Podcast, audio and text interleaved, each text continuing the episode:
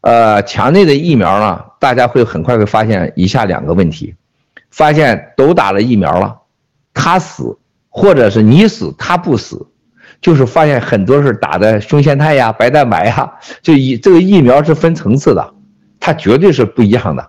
啊，你就像现在很简单，大卫突然听说他一个好哥们儿死了，结果那个坏蛋旁边活着也打了疫苗，大卫一定怀疑为什么这孙子不死啊？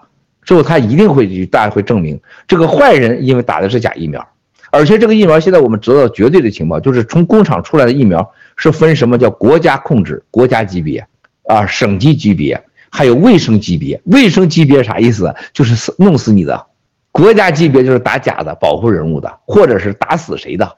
国内最起码分五到七级的疫苗，这个事情会最后老百姓活着的人，但愿吧啊，我觉得会让共产党死亡。第二个，这个疫苗在共共中国内啊，有机构已经预测，中国会在未来的三共产党还存在的话，二零二四年以前，如果是中国打的这些疫苗当中，按照现在内部掌握的计划，中国可能会上亿人和两亿人突然死亡。一两亿人死亡，可能导致最起码上亿个家庭接下去，那你说共产党还能活下去吗？他以为他能活下去，我觉得很难。另外一个现在就是打台湾，这个我觉得只是时间问题。九月二十四号看一看，没几天了啊，随时要打台湾。我要说准这个二九月二十四号，我就成世界的最牛的人了啊！丰盛了，丰盛了就，哈，丰盛了，从鸭王封成圣人了啊，圣王啊。那么他要打了台湾，这国内。大家一定要记住个问题：这次一旦开战，绝不是你想象的呀。说这个就是火战、大炮，台湾反击机你直接占领了，绝不是这个。极大的可能会开启了人类上现代科技的最极限战争，甚至比核武器都厉害。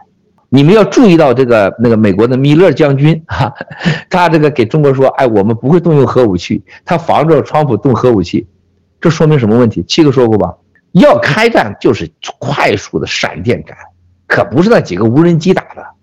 一旦开启的时候，那就是绝对是区域性的消灭了。我所以说告诉大家，疫苗之后的中国经济和可能台湾开启的战争，会让共产党瞬间消亡。